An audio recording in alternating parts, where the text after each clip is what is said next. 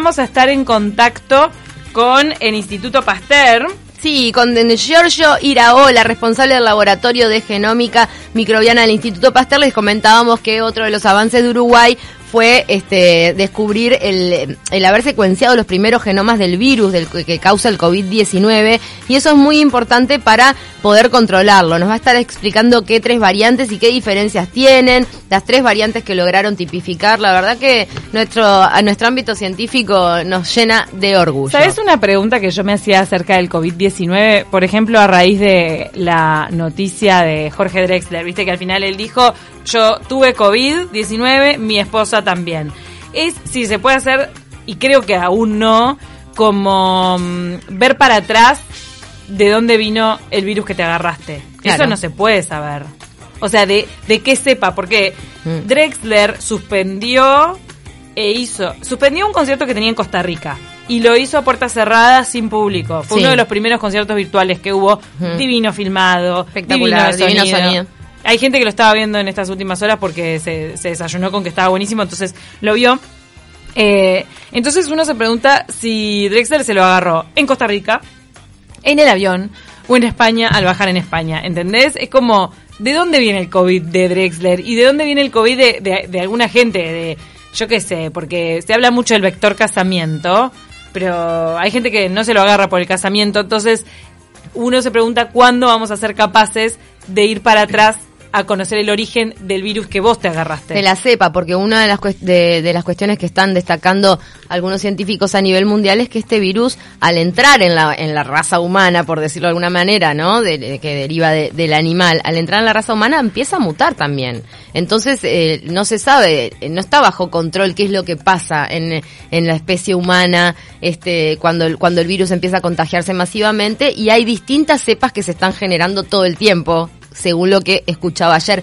Pero ¿quién mejor para sacarnos este tipo de duda y explicarlo como corresponde que el doctor Gregorio Iraola, responsable del Laboratorio de Genómica Microbiana del Pasteur, que bueno, eh, lograron secuenciar los primeros genomas de este virus que está causando la pandemia. ¿Cómo estás, Gregorio? Gracias por estar en contacto con nosotras. Buenas, ¿qué tal? ¿Cómo están? Muy bien. Bueno, ¿qué fue este este descubrimiento o el, eh, logro de esta secuencia de los primeros genomas del virus? ¿Cómo lo podríamos explicar en términos sencillos para que nuestros oyentes y nosotras lo entendamos? Bien, eh, bueno, básicamente eh, lo que hicimos nosotros fue secuenciar el genoma, que quiere decir poder leer la información genética e interpretar la información genética específica que tienen los virus que están circulando eh, en nuestro país, al igual que se está haciendo con eh, los virus que están circulando en, el resto del mundo. Conocer esa información, perdón, conocer esa información genética nos permite comparar exhaustivamente las características de los virus eh, nuestros con respecto a los que circulan en otros países tu equipo Iraola lo que encontró es el genoma del COVID-19 que circula en Uruguay. ¿Hay indicios de que sea diferente el que circula en Uruguay que otros virus de la región o del mundo? ¿Del COVID? Bueno, eso, eso todavía lo, estamos analizando, no, no, es, no es el resultado que, que tengamos eh, en este momento porque eh, bueno, es un proceso que, que lleva un determinado tiempo eh, que no va a ser superior a, una semana, yo, yo ah. pienso. Entonces, eh, en el correr de esta semana seguramente tengamos información eh, más precisa acerca de cómo se comparan los virus nuestros con respecto a los del resto del mundo. Si bien es preciso decir que hoy en día ya se han identificado variantes genéticas del virus que originalmente eh, surgió en Wuhan, en China. Eh, y a nivel mundial circulan eh, al menos tres grandes grupos que se diferencian genéticamente de este virus. Y algunos de esos grupos se distribuyen de forma diferencial a nivel geográfico. Por ejemplo, hay uno de esos grupos que está más eh, prevalentemente en los Estados Unidos eh, y otros en Europa, por ejemplo. Entonces, eh, sabemos que hay cambios genéticos en el virus, pero todavía no sabemos bien qué quieren decir. Pero igualmente es importante conocerlo. ¿Y estos cambios genéticos preocupan? O sea, que el virus esté mutando genéticamente al haber eh, entrado en la especie humana, como yo decía, de muy ah. rudimentariamente, este, recién está preocupando a la comunidad científica por la peligrosidad que pueda tener, la virulencia que pueda alcanzar, o son cepas similares? Eh, por el momento, eh, los cambios genéticos que tienen estos virus son bastante puntuales y, mm. Eh, dado el, poco tiempo que ha transcurrido, no son grandes cambios. Si bien el proceso de cambio genético es una cosa natural de todos los organismos, no solo del virus, no es algo que sea preocupante específicamente en el coronavirus SARS-CoV-2, sino que es algo eh, que sucede en todos los virus mm. y sucede más, eh, más frecuentemente o con mayor eh, fuerza y velocidad en los virus específicamente del tipo de SARS-CoV-2, que son los denominados virus con genoma ARN. ¿En eso es parecido a la gripe común? La gripe común también, bueno, los otros SARS, eh, que, fueron eh, previamente, previamente por ejemplo, el SARS-CoV original. El que afectó a China. exactamente. Eh, pero el, proceso de cambio genético, también denominado mutación, o sea, la mutación en sí misma no es algo malo, no, no, no es una, una cosa que deba asociarse a peligrosidad, sino que una mutación es un simple cambio en ese alfabeto que compone eh, el, el genoma, digamos. Eh, eh, eh, si, lo, si, lo, si hiciéramos la analogía con un libro, por ejemplo, ese genoma, esa información genética podría ser las palabras que están escritas en el libro y una mutación es simplemente, por ejemplo, el cambio de una letra en una palabra, una falta de ortografía, por decirlo de alguna manera. Si, esa, si esa mutación no es demasiado fuerte, nosotros igual eh, podemos interpretar la palabra y podemos saber cuál es su significado por más que tenga una letra mal escrita.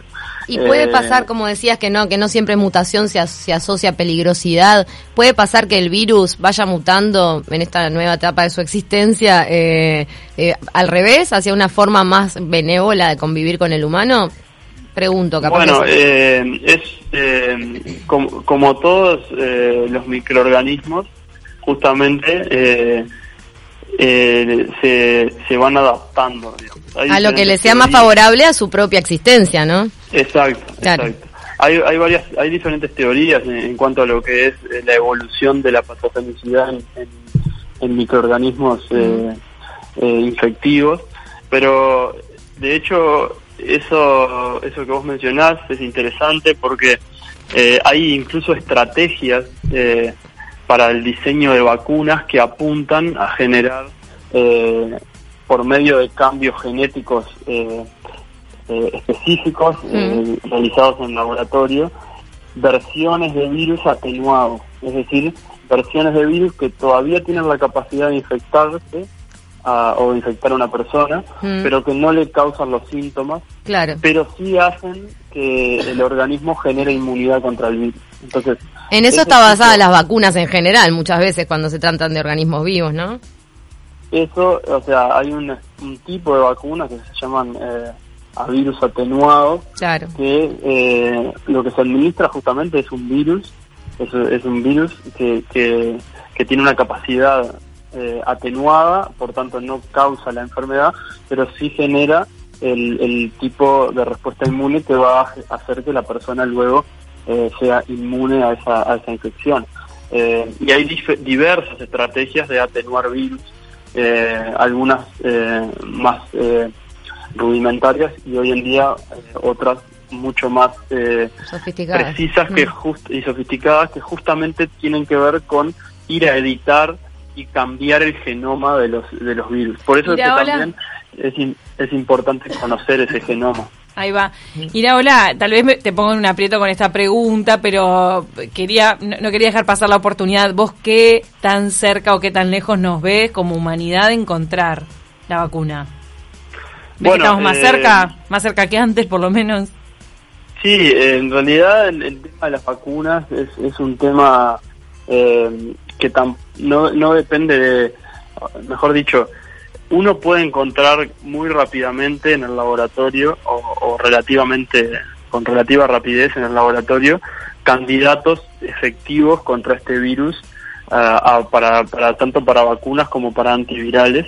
Eh, antivirales serían eh, medicamentos o, o, o, fármacos que eh, curan la infección, no que previenen la infección como las vacunas.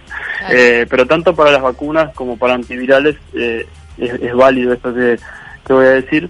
Eh, a nivel de laboratorio eh, se pueden encontrar, de hecho ya hay varios candidatos que han probado una eficiencia interesante. El tema es que para llegar a tener una vacuna que se, sea apta para administrarle a la, a la población, tienen que haber eh, pasado diferentes fases a nivel internacional, que son protocolos establecidos de seguridad, de efectividad, de ausencia de efectos secundarios, y luego una fase obviamente de producción y de comercialización. Todos esos procesos ante una epidemia como la que estamos sufriendo ahora se pueden acortar, pero no se pueden saltar. Claro. Entonces, eh, esos procesos tienen unos tiempos determinados que hacen que es prácticamente imposible que antes de un año, diez meses, como muy poco, eh, se piensen poder tener una vacuna eh, contra, contra un nuevo virus. Porque eh, también tienen que esperar eh, que genera, o sea, el proceso de la persona, por más que, que, aceleren procesos en el laboratorio, después cuando se prueba en, en, en, en los voluntarios o en los primeros individuos, sí. hay que esperar las reacciones naturales del organismo. Exacto, eh, hay hay hay, hay eh, experimentos que se hacen justamente en eh, trials o, o, o, o, se llaman eh, voluntarios son se llaman sí se llaman estudios clínicos digamos sí. que tienen distintas fases eh, desde fase 1 2 y 3 que tienen el objetivo de eh, controlar distintas cosas de, de la vacuna o del, del, fármaco en este caso entonces todo eso tiene su tiempo y como vos decís cada uno también tiene que esperar a los resultados del efecto de eso sobre un sobre un grupo control y sobre el grupo al que se le está administrando realmente el, el, el, el fármaco o la vacuna. Claro. Por tanto, no, no, es tan, no es tan sencillo decir, ah, yo tengo esto que funciona, eh, a menos que sea un, un fármaco ya preaprobado para otra para otra sí, claro. como los hay. Que ya esté probado masivamente, se, claro. Exacto, y que se vea que tiene efecto contra esta nueva infección. Eso está pasando en cierto modo con, capaz que lo han escuchado, con la cloroquina y la hidroxicloroquina, que es un, un fármaco que ya está aprobado para uso desde hace muchísimos años y hay indicios de que podría tener un, un efecto. Un efecto Pobre bicho, favorable. le están metiendo, están dando con todo para poder, le prueban todo lo que puede llegar a solucionar. está, está muy bueno porque, bueno, entre todos esos testeos a nivel mundial es que se acelera la, la, la investigación y podemos encontrar como, como humanidad una, una solución a este gran problema. Y daría un, una enorme tranquilidad porque mm. estamos todos aislados, eh, tomando este tipo de medidas para, para evitar el contagio y, y, la expansión de la pandemia, cuando en realidad con un antídoto, con una vacuna, no estaríamos viviendo todo esto. Es por eso que genera cierta ansiedad. Sí, eh, bueno, es, es, es, lo que sucede cuando eh, hay epidemias de, de, esta magnitud, que de hecho de esta magnitud eh, hay muy pocas en la historia. Eh, que hayan además llevado, bueno, tiene, tiene particularidades únicas esta, esta, esta epidemia, como lo es eh, eh, el hecho de que es la primera epidemia global con redes sociales, tal vez. Claro. Eso también, también eh, ha contribuido mucho, eh, de todas formas, buenas y malas. pero, pero sí, sin dudas que, que estamos viviendo algo que, que, va a quedar en, en, los libros de historia. No tiene precedentes. Bueno, pero por lo pronto en Uruguay tienen la cédula de identidad de este coronavirus mm. bien detectada y de los tres grupos, último, eh, rapidito porque nos tenemos que ir al flash informativo, de estos tres grandes grupos que se ha detectado a nivel mundial que están eh, azotando distintas regiones, ¿a cuál seríamos, eh, estaría más, más, parecido o al cual pertenece este esta cepa del virus que, este, que ingresó a nuestro país? Eso lo estamos determinando, todavía no, no, tenemos esos resultados, porque ya te digo, recién terminamos de generar los datos y de secuenciar esos genomas el domingo de tarde. Entonces, eh, en, en cuanto en cuanto tengamos esos esos resultados mm. eh, podemos volver a conversar y con gusto se los se los comparto porque van a ser van a ser eh, sin duda interesantes además de que vamos seguramente a poder determinar eh, al menos esos virus a qué virus a nivel internacional se parecen por tanto poder tener idea de desde qué países los primeros casos de Uruguay se fueron importados Muchísimas gracias, eh, Gregorio Iraola, responsable del Laboratorio de Genómica Microbiana del Instituto Pasteur. Muchas gracias por toda esta información. A ustedes y a las órdenes. Hasta luego.